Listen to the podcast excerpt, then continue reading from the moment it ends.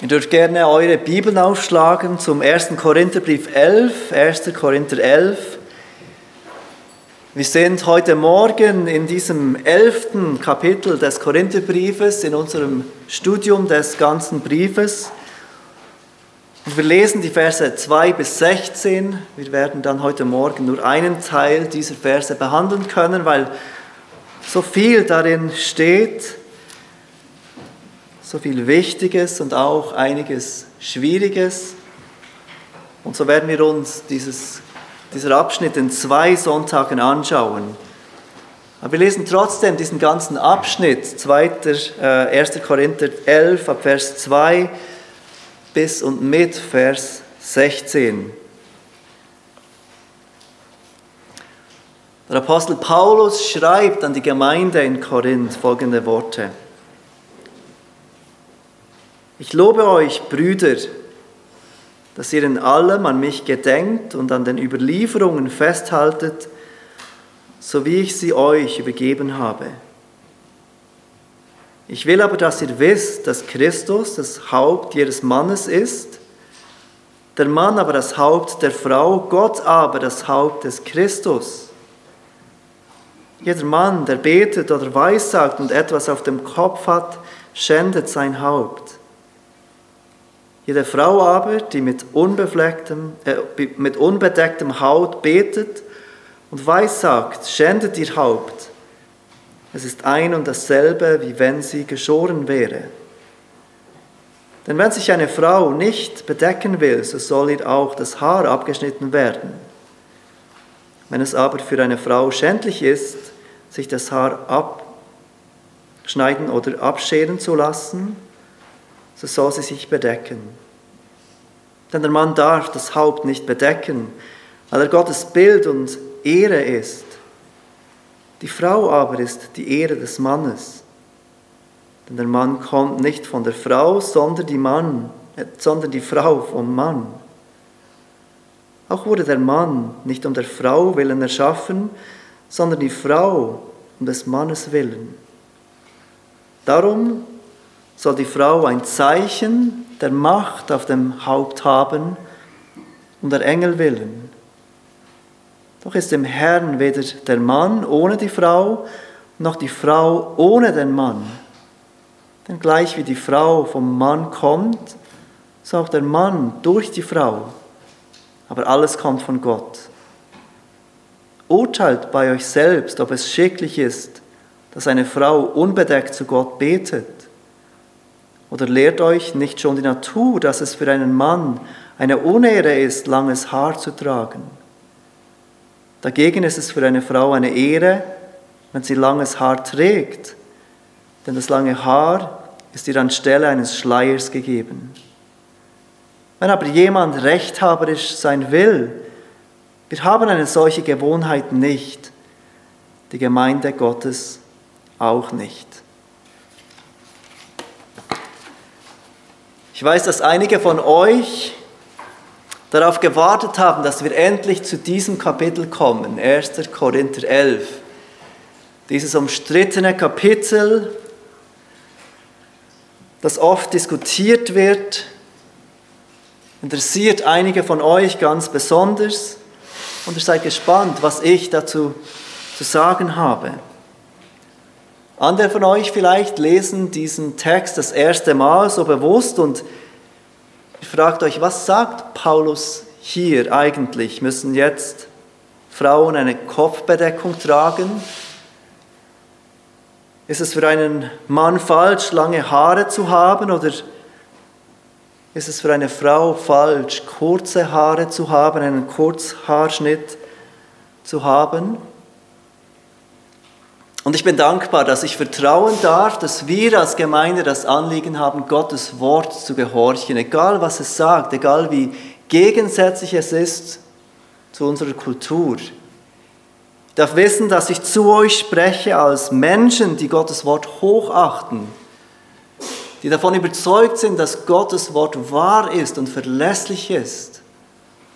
Und nicht nur das, dass Gottes Wort auch gut ist, dass seine Weisheit, die er uns offenbart, hat Gutes für uns. Auch wenn es uns manchmal in Konflikt bringt mit der Kultur, manchmal auch mit anderen Christen, die Dinge anders sehen. Aber ich weiß, dass wir als Gemeinde Gottes Wort lieben und hochachten und es ernst nehmen in allem, was es bezeugt. Gott hat uns zu seiner Ehre geschaffen und Gott hat uns auch offenbart, wie wir zu seiner Ehre leben können, nämlich in seinem Wort. Wir dürfen zu Gottes Wort kommen und Gewissheit haben, dass alles, was er von uns verlangt und möchte, dass er uns dies in seinem guten Wort verlässlich offenbart hat. Und wir dürfen auch wissen, dass wenn wir nach Gottes Wort leben, nach seinen Plänen, dass das auch am besten für uns ist. Schlussendlich. Trotz allen Schwierigkeiten, die ein Leben gemäß Gottes Willen bringen kann. Dieser Text, 1. Korinther 11, dieser Abschnitt, den ich gerade gelesen habe, ist wichtig aus verschiedenen Gründen. Er ist natürlich wichtig, erstens, weil es eben Teil ist von Gottes Wort. Es ist Teil von dem, was Paulus im 2. Timotheusbrief 3, Vers 16 beschreibt mit nützlich zur Belehrung, zur Überführung, zur Zurechtweisung, zur Erziehung in der Gerechtigkeit, damit der Mensch Gottes ganz zubereitet sei, zu jedem guten Werk völlig ausgerüstet. Es wäre falsch, wenn wir diesen Text ignorieren würden, nur weil er schwierig ist, weil wir glauben, dass dieser Text Teil ist von dem, was nützlich ist für uns, damit wir als Gottes Volk zu jedem guten Werk völlig ausgerüstet sind. Dieser Text ist aber auch wichtig, dieser Abschnitt, weil genau diese Stelle oft gebraucht wird, um uns konservative uns konservativen Christen vorzuwerfen, dass wir auswählen, welche Regeln wir befolgen und welche nicht. Dass wir auswählen, was passt uns und was nicht, welche Regeln und Gesetze nehmen wir für heute und welche nicht. Dieser Text wird oft, und ich glaube, ich habe das auch schon erlebt, oft gebraucht, um zu sagen, da nehmt ihr ja Paulus auch nicht ernst, weshalb denn bei anderen Geboten oder Verboten? Etwa bei dem Gebot des Paulus, dass eine Frau nicht predigen darf im 1. Timotheus 2. Dieser Text wird oft gebraucht, um uns zu zeigen, wie, wie wir nicht konsequent sind in unserem bibeltreuen Glauben. Dieser Text ist aber auch wichtig, weil wir in unserer Gesellschaft immer mehr herausgefordert sind im Thema Mann und Frau, im Thema Geschlecht. Gibt es ein Geschlecht überhaupt? Was sagt Gottes Wort zu dem? Und so glaube ich, dass alle Wahrheit, die von Gott inspiriert ist und verlässlich ist, sehr wichtig ist für uns damit wir Menschen, die verwirrt sind und suchend sind in diesen Geschlechterfragen, nicht nur unsere Weisheit weitergeben können, nicht nur unsere Meinungen oder vielleicht unsere Traditionen, sondern damit wir ihnen Gottes lebensspendende Wort weitergeben können und ihnen sagen können, schau, das ist das, was Gottes Wort sagt. Das ist das, was richtig und wahr und verbindlich ist für alle Menschen. Also dieser Text ist wichtig auf vielen Ebenen für uns heute. Wir müssen aber auch zugeben, dass wenn wir zu diesem Text kommen, dass wir uns diesem Text mit Demut nähern müssen. Denn dieser Text hat tatsächlich einige Dinge in sich, die gar nicht so einfach sind für uns heute, 2000 Jahre später, zu verstehen, was genau gemeint ist. Ich glaube, wir können nicht alles mit absoluter Sicherheit auslegen. Einige Fragen bleiben offen, einige Fragen sind schwierig zu beantworten, einige Schwierigkeiten bleiben. egal wie wir diesen Text verstehen. Und gleichzeitig will ich sagen, dass nur weil ein Bibelabschnitt schwierig ist, bedeutet das nicht, dass wir in allem unsicher sein müssen, was dieser Text sagt. Einige Dinge sind schwierig zu verstehen, aber das heißt nicht, dass alles schwierig ist an diesem Text. Das bedeutet nicht, dass alle Aussagen unverständlich sind.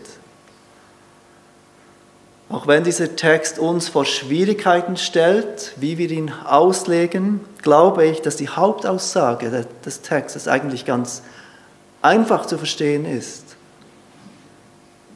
Nur ist diese Aussage nicht populär.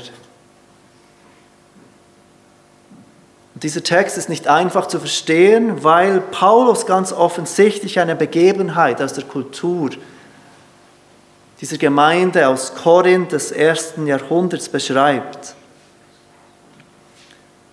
Und wenn wir diesen Text anschauen und auslegen, dann können wir zwei grundlegende Fehler begehen. Zwei grundlegende Fehler, die oft geschehen, wenn Menschen sich diesem Text nähern. Der erste Fehler ist, dass wir denken, alles, was hier steht, ist kulturell zu verstehen.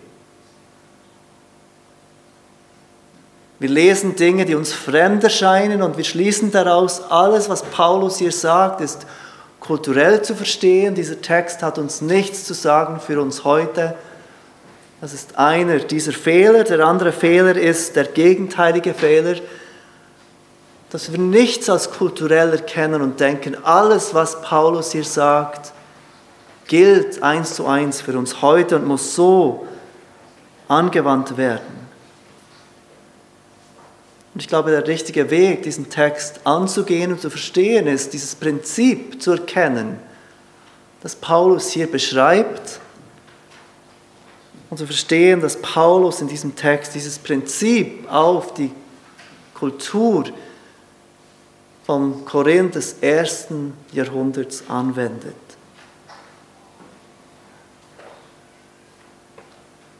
Und so will ich gleich mit der Hauptaussage des Textes beginnen. Bevor wir uns dann im Einzelnen diesem Text nähern, was diese einzelnen Verse zu diesem Argument beitragen, glaube ich, ist es hilfreich, wenn wir uns zuerst vorstellen, was sagt dieser Text als Ganzes? Was beabsichtigt der Apostel Paulus mit diesem Text? Und ich verstehe die Hauptaussage so. Gott hat uns als Mann und Frau erschaffen. Mann und Frau sind gleichwertig. Unser Wert kommt durch die Ebenbildlichkeit Gottes, die Mann und Frau genau gleich haben. Aber Mann und Frau sind nicht gleich. Mann und Frau wurden unterschiedlich erschaffen mit unterschiedlichen Rollen und Gott hat uns diese verschiedenen Rollen zugewiesen.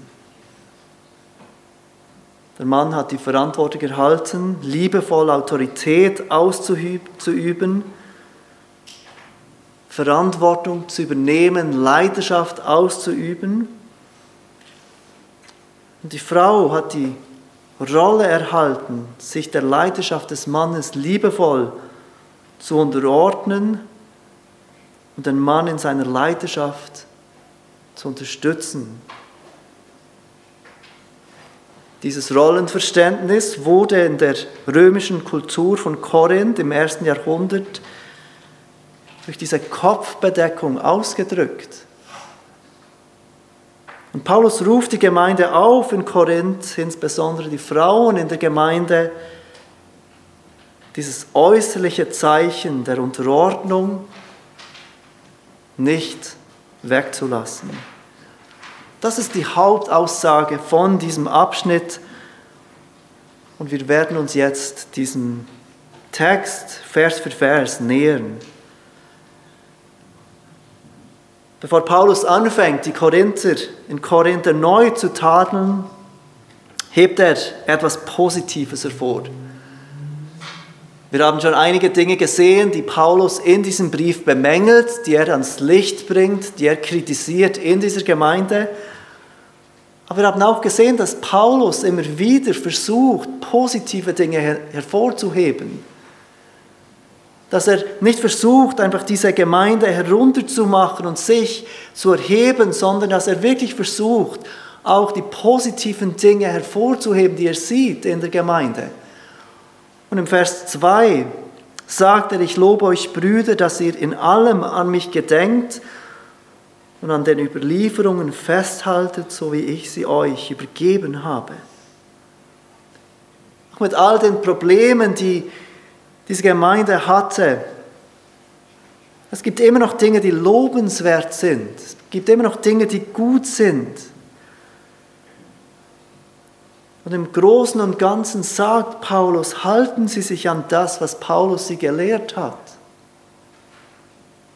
Sie haben Paulus nicht komplett den Rücken gekehrt. Sie nehmen ihn im Großen und Ganzen immer noch ernst als ihren Apostel. Sie nehmen seine Lehren immer noch ernst und beherzigen das, was er sagt.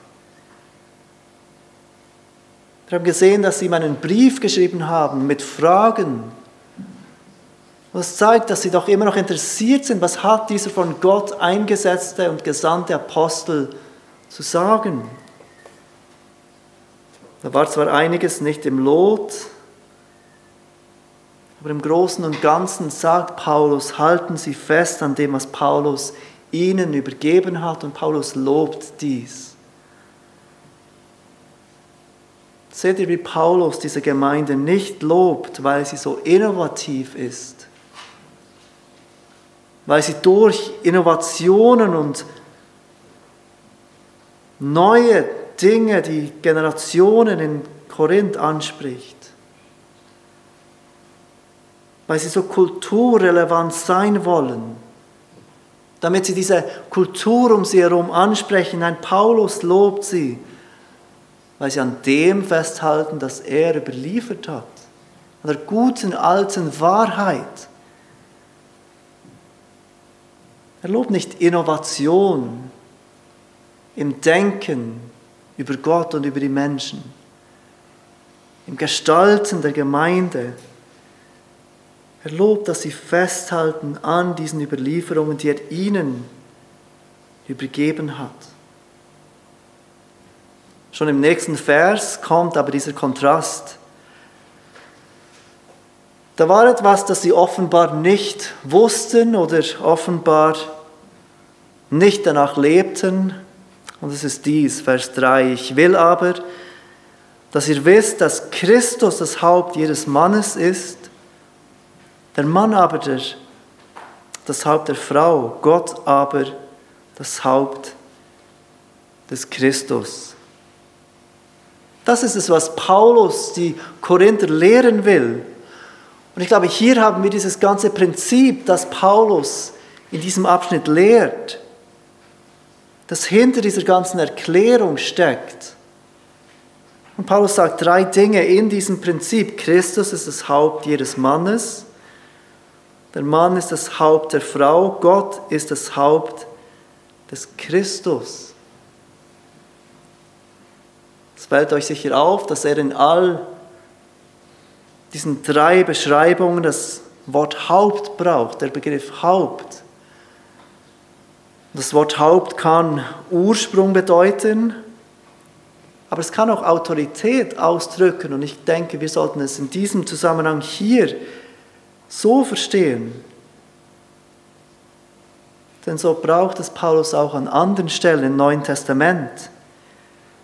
Im Epheser 1, Vers 22 lesen wir beispielsweise, dass Gott unseren Herrn Jesus Christus alles seinen Füßen unterworfen hat und ihn als Haupt über alles der Gemeinde gegeben hat.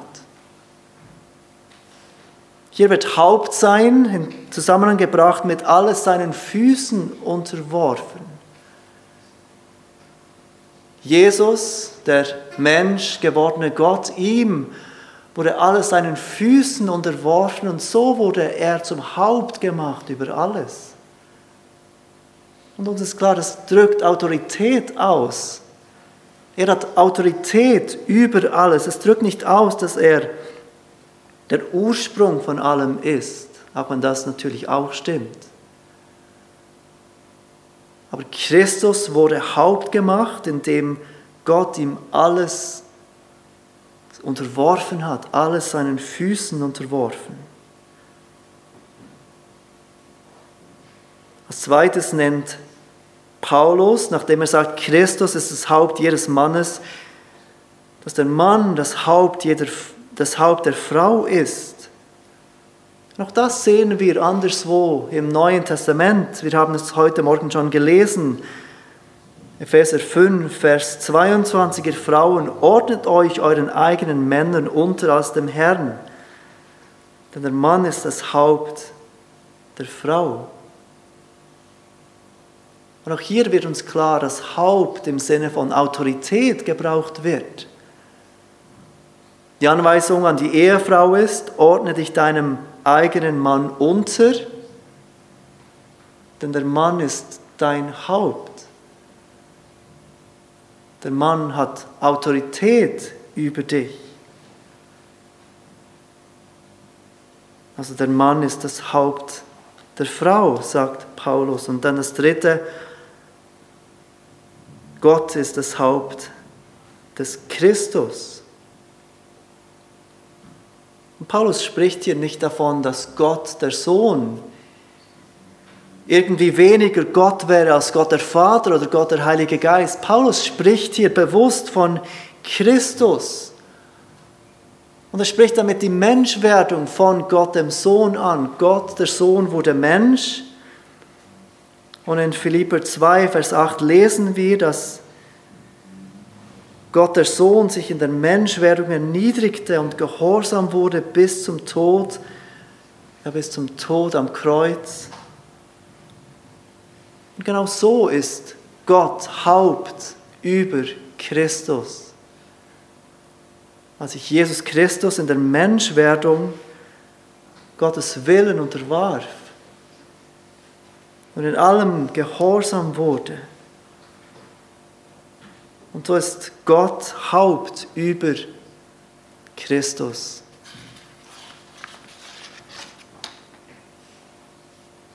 Das ist dieses Prinzip, das Paulus lehrt und die Gemeinde in Korinth daran erinnert. Gott hat diese Welt geschaffen mit Autorität und Unterordnung. Und der Mann ist die Autorität der Frau. Und dann wendet Paulus dieses Prinzip in dieser konkreten Situation in der Gemeinde in Korinth an. Und hier kommen wir zu diesem Thema der Kopfbedeckung. Es ist keine Überraschung für uns, glaube ich, zu wissen, dass die Frau im ersten Jahrhundert keine gute Stellung hatte. Ehen beispielsweise wurden selten aus Liebe und persönlicher Zuneigung geschlossen. Meistens ging es um Geld, ums Geschäft oder um gesellschaftlichen Einfluss. Viele Frauen waren da einfach, um Kinder zu kriegen, um dann zum Haushalt zu schauen. Und es war nicht selten, dass sich Männer mit anderen Frauen vergnügten, die nicht ihre Frauen waren. Das war ganz akzeptiert in der Gesellschaft des ersten Jahrhunderts. Wenn eine Frau ihrem Mann nicht passte, dann konnte sich der Mann einfach scheiden lassen von dieser Frau konnte sich eine andere Frau suchen. Und es war nicht unüblich, es war nicht selten, dass sich jemand 20 Mal scheiden ließ. Dass er immer wieder eine neue Frau suchte. Wenn mir meine Frau nicht passt, dann suche ich die nächsten. Und wir können uns nur vorstellen, was das für diese Frauen bedeutete in dieser Gesellschaft, die keine Sozialversicherung hatten die nicht die Möglichkeiten hatten, die wir heute haben, einfach irgendwo arbeiten zu gehen. Ein bekanntes jüdisches Gebet, das auch heute noch gebetet wird, war, dass ein Mann dankte, dass jemand nicht ist wie ein Heide, wie ein Sklave oder wie eine Frau, Das Gebet lautete, danke Gott, dass ich nicht ein Heide bin, also ein Nichtjude. Danke, dass ich nicht ein Sklave bin.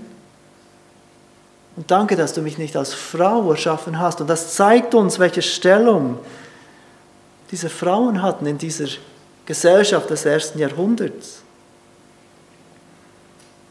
Aber dann kam die Botschaft von Jesus Christus zu diesen Menschen, zu dieser Kultur des ersten Jahrhunderts. Das Evangelium, dass wir mit Gott versöhnt sein können, nicht durch das, was wir tun oder nicht tun, sondern allein durch Glauben an Jesus Christus, der für Sünder gestorben ist. Männer und Frauen gleich können mit diesem Gott versöhnt werden.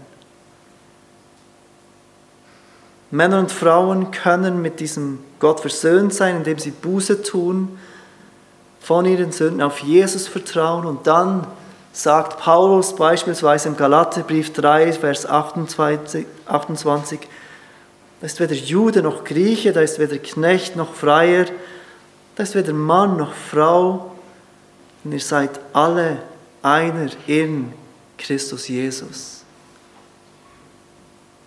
Diese Frauen, die am Rande der Gesellschaft waren, wurden plötzlich eins mit ihren Brüdern in Christus.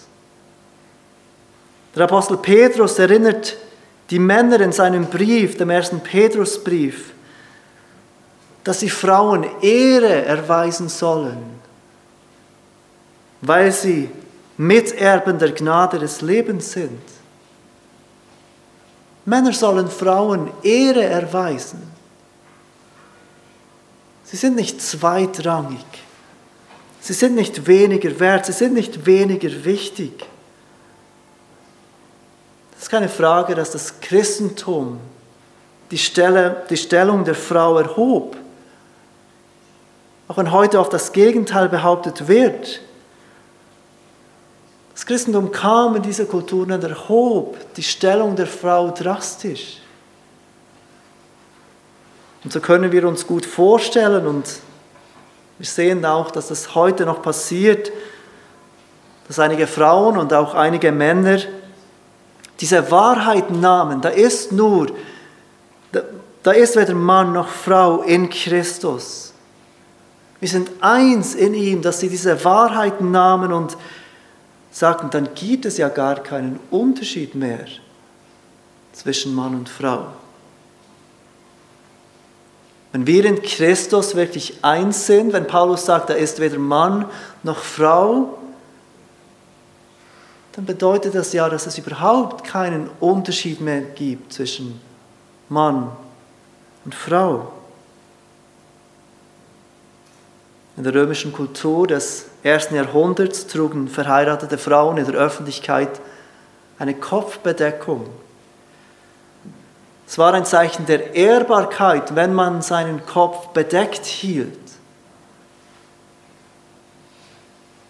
Umgekehrt, wenn eine erwachsene Frau keine Kopfbedeckung trug, dann signalisierte sie den anderen Männern, dass sie verfügbar war.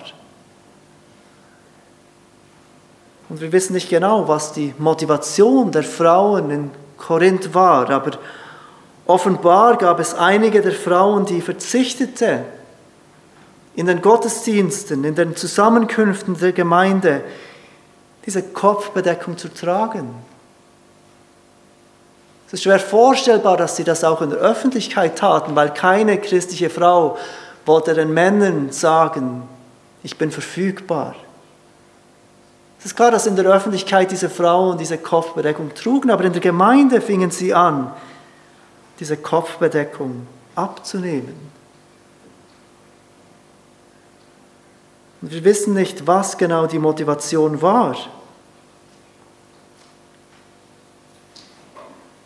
Aber es ist ganz gut möglich, dass es genau diese Einwände waren. Es gibt weder Mann noch Frau in der Gemeinde, dann kann ich auch diese Kopfbedeckung abnehmen.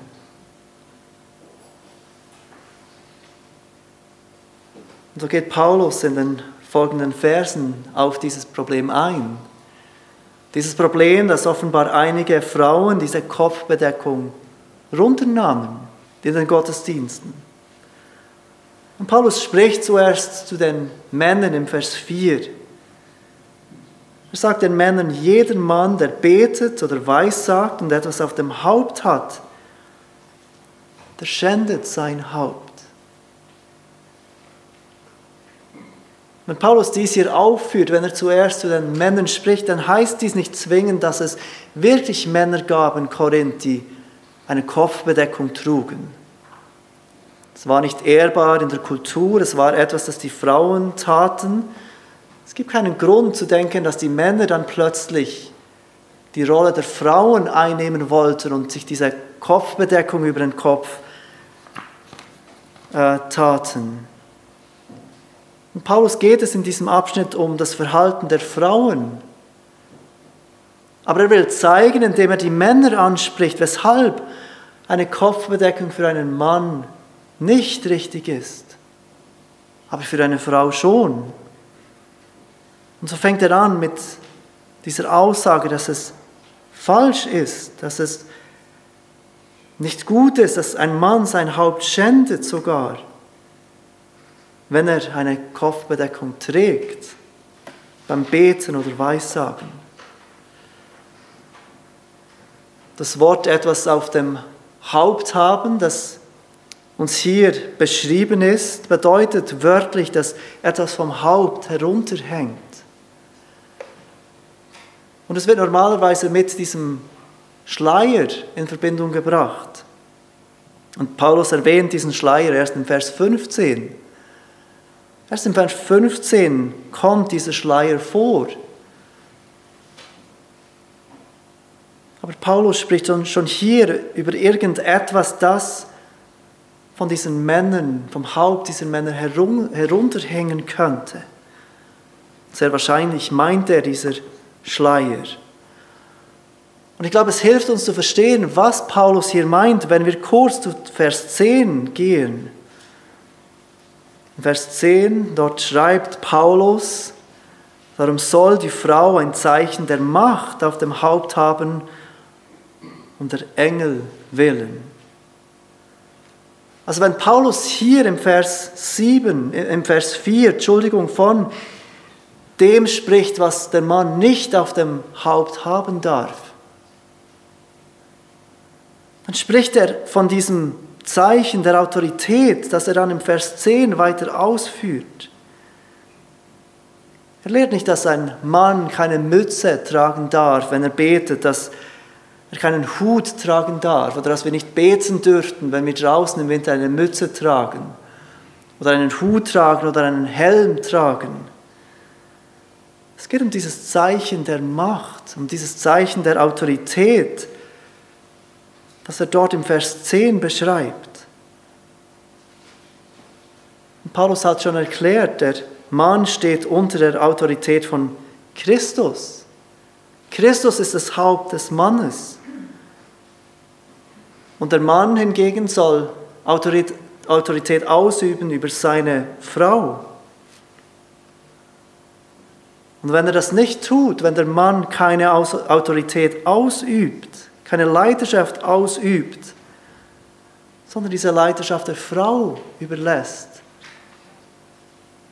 dann schändet er sein Haupt. Dann entehrt er Christus. Seht ihr, was Paulus hier tut? Er nimmt dieses Zeichen der Autorität, dieses Zeichen, dass jemand unter Autorität steht, und er sagt, Männer können nicht und dürfen nicht ein solches Zeichen auf ihren Köpfen tragen. Denn sie sind die, die Autorität ausüben müssen. Die dürfen ihre Autorität nicht den Frauen überlassen.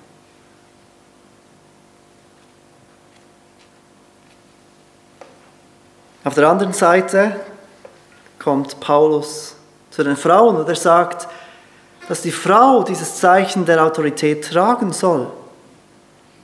Denn sie ist unter der Autorität ihres Mannes. Und wenn sie es nicht tut, dann schändet sie ihr Haupt. Vers 5. Sie bringt ihrem Mann Unehre und Paulus sagt, es wäre gleich, wie wenn sie geschoren wäre. Wenn sie sich nicht bedecken will, soll man ihr die Haare abschneiden. Vers 6. Währenddem ein Mann dieses Zeichen, dass er unter Autorität steht, nicht tragen darf, währenddem es schändlich ist für ihn, soll die Frau hingegen zeigen, dass sie unter Autorität steht, indem sie dieses Zeichen auf ihrem Kopf trägt. Und Paulus argumentiert, wenn eine Frau nicht bereit ist, zu zeigen, dass sie unter, unter Autorität steht gegenüber ihrem Mann, wenn eine Frau nicht bereit ist, dies kulturell auszudrücken, dann kann man ihr auch gerade ihre Haare scheren oder abschneiden. Das Wort, das Paulus hier braucht für scheren, ist das gleiche Wort, das man für ein Schaf brauchen würde, das Schaf zu scheren. Und das bedeutet, die Haare ganz kurz am Ansatz abzuschneiden. In ihren Tagen war es nur eine Prostituierte oder eine extrem rebellische Frau, die einen solchen Haarschnitt tragen würde, die sich die Haare scheren würde. Auch Ehebrecherinnen, die, die man öffentlich zur Schau stellen wollte, denen wurden die Haare geschoren. Mit jeder erkannt, diese Frau verhält sich wie eine Prostituierte. Paulus sagt, wenn du als Frau nicht bereit bist, diese Kopfbedeckung zu tragen, dieses Zeichen, dass du unter der Autorität von deinem Mann stehst, dann ist es solch eine Schande, wie wenn dir jemand deine Haare abscheren würde. In den Versen 7 bis 10 gibt Paulus die theologische Begründung, weshalb es falsch ist für den Mann, ein Zeichen der Autorität auf seinem Kopf zu haben. Weshalb es aber für eine Frau richtig ist. Im Vers 7 sagt er, der Mann ist Gottes Bild und Ehre. Die Frau aber ist die Ehre des Mannes. In Vers 8 sagt er, der Mann kommt nicht von der Frau, sondern die Frau vom Mann. Im Vers 9 sagt er, der Mann wurde nicht um der Frau willen erschaffen, sondern die Frau um des Mannes willen.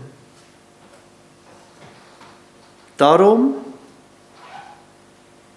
aus diesen Gründen, deshalb, weil diese drei Dinge wahr sind, Vers 7, 8 und 9, deshalb sagt Paulus im Vers 10, soll die Frau ein Zeichen der Macht auf dem Haupt haben, aber nicht der Mann. Paulus bezieht sich hier in diesen drei Gründen, weshalb die Frau dieses Zeichen der Macht auf ihrem Haupt haben soll, der Mann aber nicht auf die Schöpfung. Auf 1. Mose 2, und wir sehen dort im 1. Mose 2, wie Gott den Menschen schafft aus dem Staub der Erde, wie Gott den Menschen nimmt und ihn setzt in den Garten Eden, wie er ihm diesen Auftrag gibt, zu bebauen und zu bewahren. 1. Mose 2, Vers 15. Und im Vers 18 spricht Gott, es ist nicht gut, dass der Mensch allein ist. Ich will ihm eine Gehilfe machen, die ihm entspricht. Und wir lesen dann, dass es unter den Tieren keine Gehilfen gab, die dem Menschen entsprach. Es gab niemand, der gleich war wie er.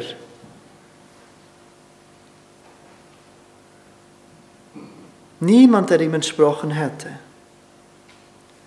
Und so schafft Gott Eva, die Frau, aus Adams Rippen. Der Mann kommt zuerst, dann die Frau. Die Frau wurde für den Mann geschaffen, nicht der Mann für die Frau. Die Frau ist die Gehilfin des Mannes. Die Frau wurde dazu geschaffen, um dem Mann in seiner Aufgabe eine Hilfe und Unterstützung zu sein. Und aus diesem Grund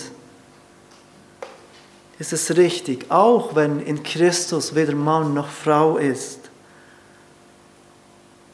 auch wenn sie Miterbin der Gnade ist,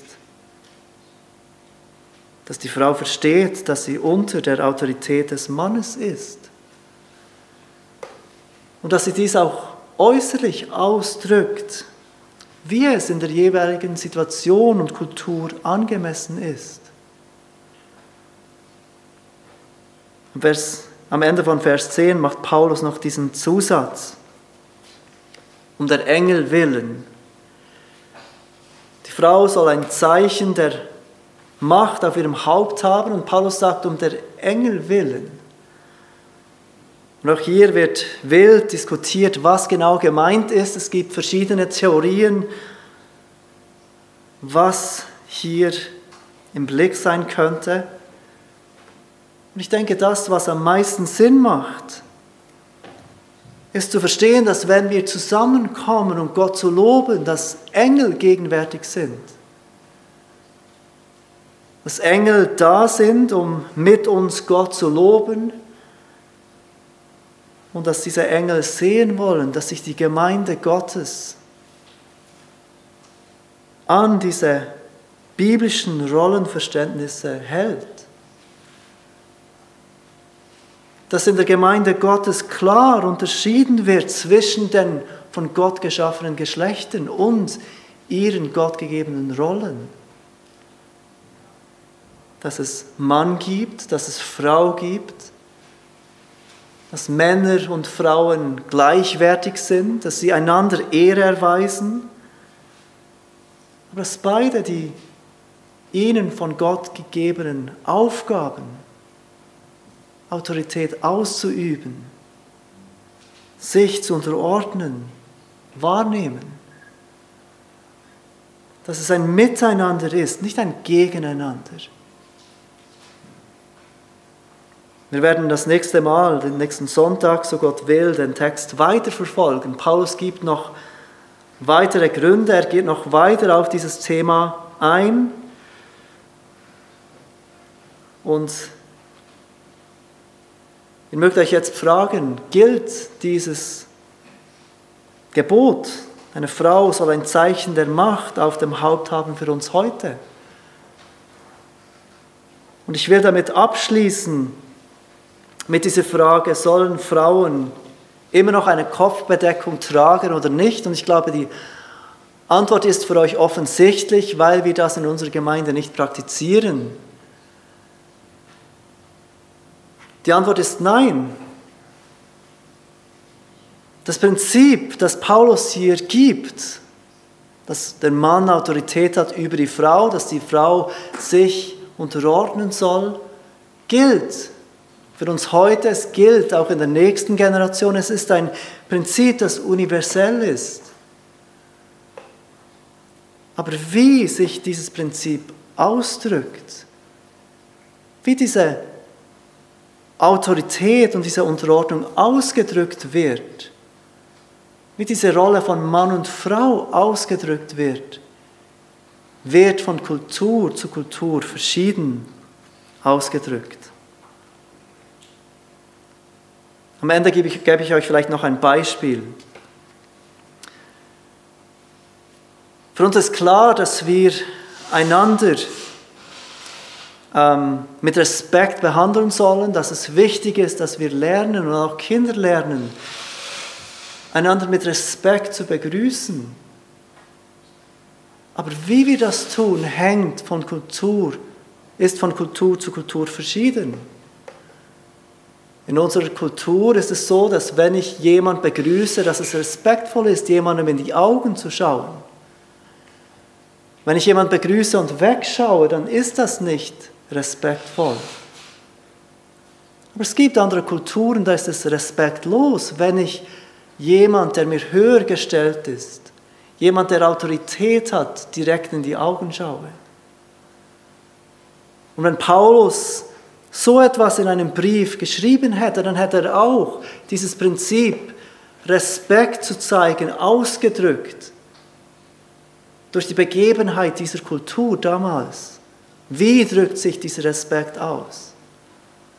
Und für uns wäre dann die Aufgabe gewesen, uns Gedanken zu machen, wie zeigen wir dann diesen Respekt in unserer Kultur. Aber lass uns festhalten an diesem guten Prinzip, dass Gott uns Mann und Frau geschaffen hat. Dass Gott will, dass wir Männer unsere Aufgabe wahrnehmen und Autorität ausüben, liebend leiten. Dass er will, dass die Frauen sich liebend unterordnen. Lasst uns zusammen beten.